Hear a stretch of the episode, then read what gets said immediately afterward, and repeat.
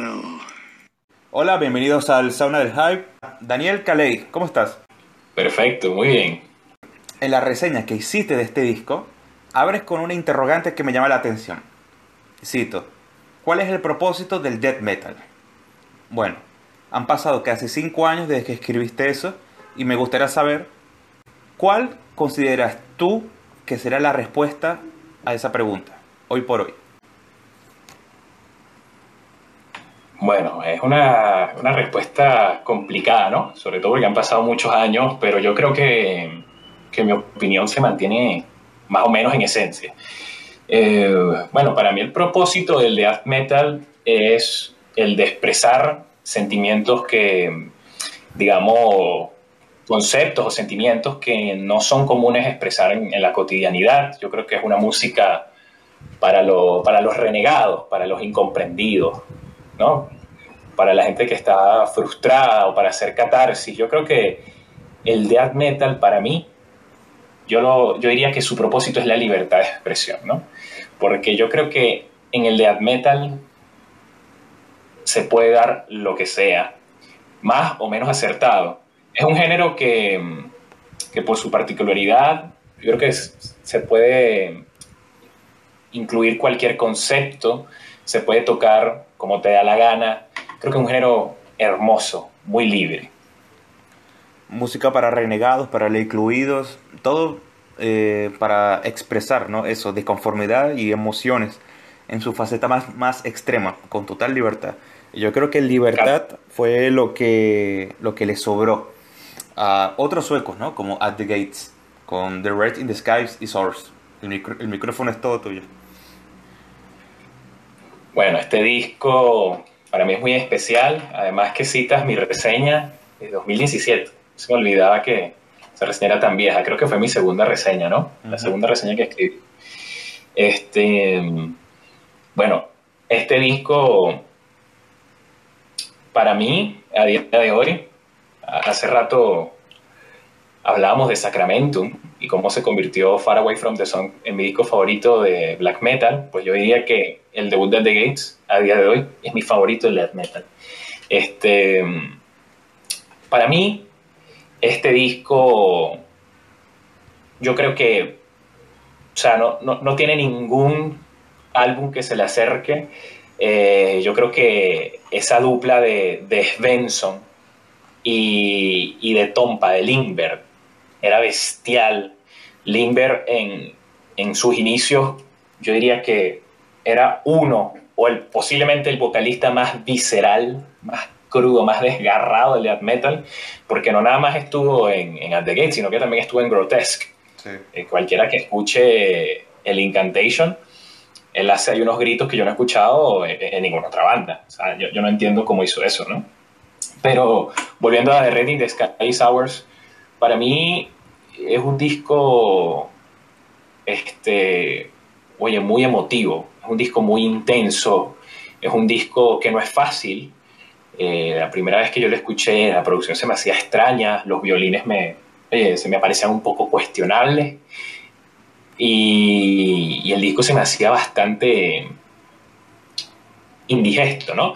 Pero yo creo que es un álbum, por su misma naturaleza, que requiere varias escuchas y a mí lo que me encanta es cómo At the Gates eh, agarraron influencias de Morbid Angel y de, de, la escena sueca y crearon este vorágine de riffs, este, oye, que, que es como entre melódico, progresivo, muy brutal, muy intenso, pero yo creo que cada canción de este álbum eh, es un mundo. O sea, a mí la primera canción que se me viene a la mente es Within, con ese intro melancólico y luego ese, ese desarrollo épico en trémolo. A mí, a mí, una de las cosas que más me gusta del death metal son los riffs de trémolo. Yo soy simple con eso. O sea, los riffs de trémolo me vuelven loco.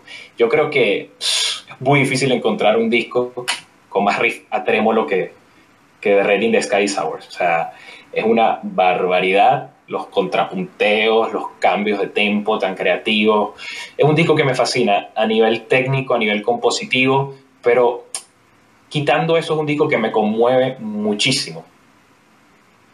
Es un disco difícil de escuchar, pero precisamente por eso, porque son capas y capas de riff, de cambios de ritmo, de cosas intrincadas. Violín, la puta madre, me encanta el violín acá. A, mí también. Eh, es un violín que además es muy orgánico porque no suena a, a, un intento de hacer, no sé, metal sinfónico, una orquesta, algo como Terión, que no está mal, pero no, no, me pega aquí para nada. Yo, o sea, pega totalmente con eso que estábamos hablando en un principio de la libertad, ¿no? De hacer lo que te dé la gana. Eh, es un violín que hasta está medio desafinado, pero queda hermoso.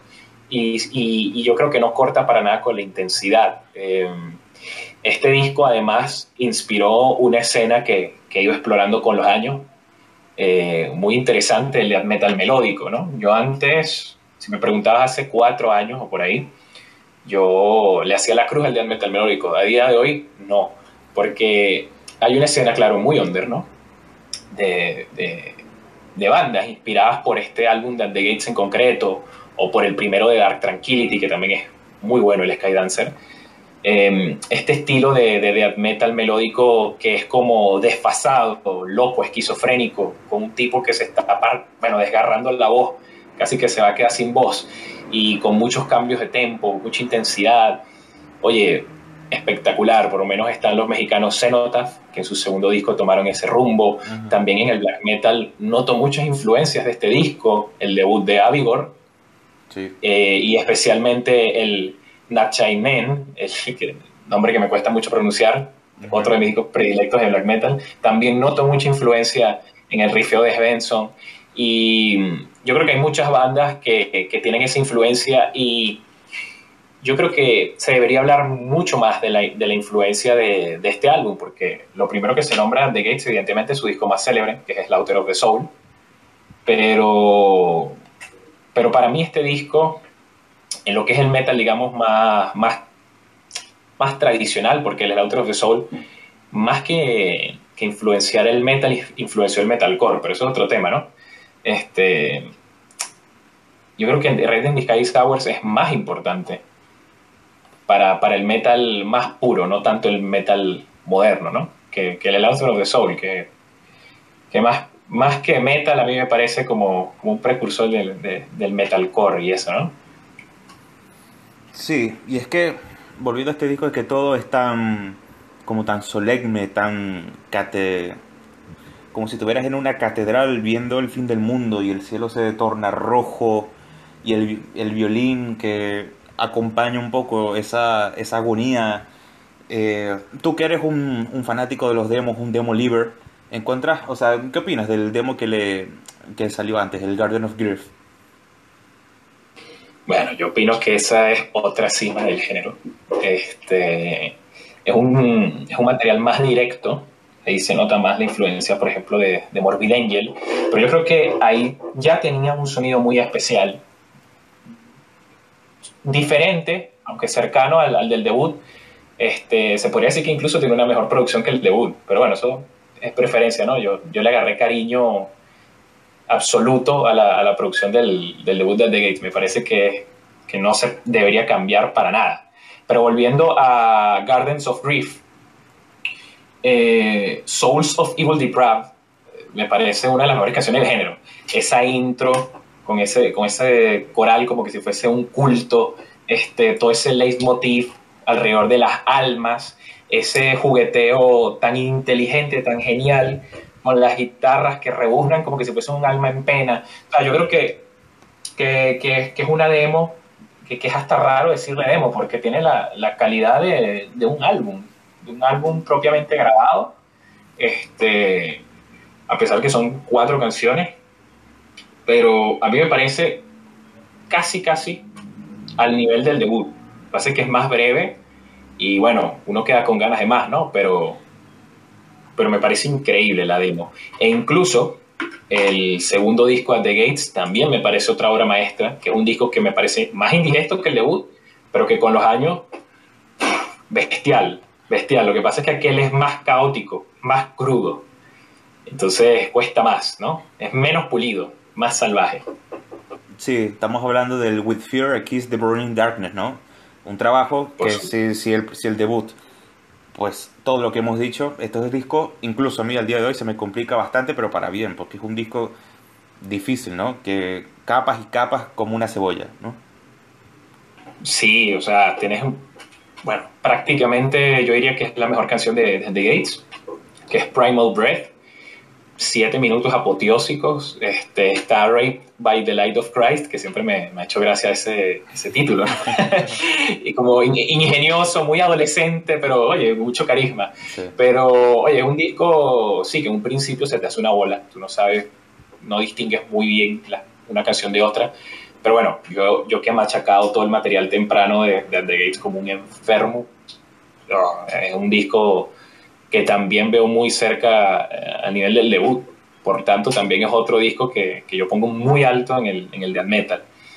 Pero ya para mí la decadencia empieza con el Terminal Spirit Disease, que es un disco que me gusta, ojo.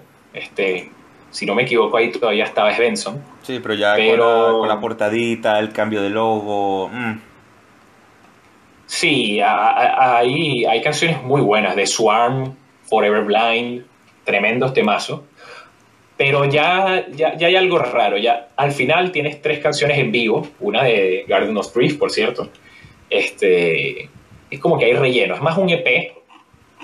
Con, es, un, es, un, invento raro que a mí me gusta, pero ya empiezas a notar lo que tú dices, ese, ese cambio. Ya con Slaughter of the Soul, aquí, bueno, aquí es un disco que, que, que, que se divide mucha gente, ¿no? Eh, yo no, yo no, yo no lo soporto. O sea, yo no le niego la calidad, pero viniendo de donde venía, me parece que todo lo que hacía interesante The Gates, todo lo que lo hacía una banda tan, tan auténtica, tan, tan única, se perdió aquí. Aquí me suenan a, Creator en esteroides, con, con un sonido metal coreta, y yo no digo que aquí no haya clásico, Blinded by Fear, debe ser la canción más conocida del grupo, o Suicide Nation. Pero para mí ahí, ahí, ahí pierden. Ahí lo pierden muy simplón. No, no, eh, Linger, eh, a partir de aquí fue perdiendo esa voz tan, bueno, y normal. Yo creo que es humanamente imposible mantener una voz tan, tan torturada, ¿no? Porque en el debut de The Gates él suena como que si lo estuviesen ahorcando, como que está agonizando, se está muriendo. Yo creo que es la mejor manera de describir la voz de Lindbergh. Y aquí ya no, ya suena más como, como hardcore moderno. Un disco que sorpresa te da la vida, terminó desembocando poco tiempo después en la separación del grupo y nada, regresaría por ahí eh, oficialmente en 2009, 2010. Vamos con Adward, no, eh, ese fue el que vino después, o no, sí, 2000, 2014, ¿no? At War, with, with, Reality, ¿no? Sí, vuelven en 2014 a estudio, porque en vivo eh, volvieron por 2009 2010. Eh, y, creo que hicieron algunos shows por ahí aislados en ese periodo, pero no con mucha frecuencia. Y, y vuelven con At War with Reality, me parece un disco, bueno, peor. Luego el siguiente, de 2018, Mm, tampoco lo rescato, pero para sorpresa, el último me pareció bastante, bastante decente, la verdad, me parece un disco muy bueno incluso. Y, y es porque rescatan ese rifeo más intrincado combinado con, con su estilo más moderno. Entonces hay, hay, un punto medio que me gustó, me gustó muchísimo. Vuelven esas acústicas, oye, esas acústicas como fantasmales de otro mundo, vuelven esas estructuras que te envuelven, que te atrapan. Lo único que le podría criticar con, con mucha razón son las vocales de Lindbergh, que ya se nota que el tipo... Está fónico. No, está fónico, está fónico, no, ya no da. Pero, pero a mí me parece un disco digno, bastante digno, yo diría que al nivel de Terminal Spirit Disease, lo cual para alguien con mi perspectiva, que desde aquel disco no sacaba nada, nada bueno, oye, genial. The Nightmare of Being, un disco que a mí también me gustó muchísimo, ¿no? Y pues nada, salvo la voz, lo que ya comentaste, hay, hay, muchos arreglos, mucha, mucha intención de proponer algo, que eso es algo que yo siempre rescato, ¿no? muchos invitados, mucho violín, eh, Andy, Andy LaRock por ahí metiendo alguna guitarra. Eh, me parece un disco bastante, bastante bueno para lo que es, ¿no? O sea, claro, todo el mundo se queda con lo primigenio, pero hay que poner las cosas en su contexto. Me parece que en el contexto de At the Gates actualmente es bastante, bastante digno. A mí también, yo, estoy muy de acuerdo. O sea, yo, yo siento que At the Gates tenían un tiempo en piloto automático y aquí se pusieron las pilas. El disco no fue hecho para ello. Eso es lo que lo hace grande. Porque su belleza, su grandeza no es obvia. El metal no es música obvia. Es, o sea, no es un arte que se. Que, o sea, que lo llegas a dilucidar a simple vista. Obviamente es algo. Las cosas a, las que tú le, a lo que tú le pones empeño con el tiempo es lo que más tiempo eh, queda dentro de ti, ¿no? Y yo creo que esta música perfectamente entra en ese lote. Sí, yo, yo, yo pienso que, por, por lo menos en mi caso como oyente, este, el metal es una, es una música que de base eh, es poco amigable. Incluso el metal más, más comercial para, para el oyente, digamos, más neófito o más ajeno al metal, se le hace como puro ruido, ¿no? pero yo creo que las grandes obras son aquellas que son incomprendidas en su tiempo y luego son vigentes por el resto de la historia. Creo que álbumes como el debut de The Gates, eh, el único álbum de Demilich, eh, Obscura de Gorgoth, por poner algunos ejemplos, son discos que en su tiempo, digamos que fueron un poco incomprendidos, pero que a día de hoy son muy relevantes y muy tomados en cuenta. Yo me quedo con esos discos antes que con los discos que desprenden mucha luz al principio y luego se apagan, como una antorcha que, se consume muy rápido. A mí me gusta que siempre brillen. Aplausos en el aula. Muchas gracias, Dani. Placer.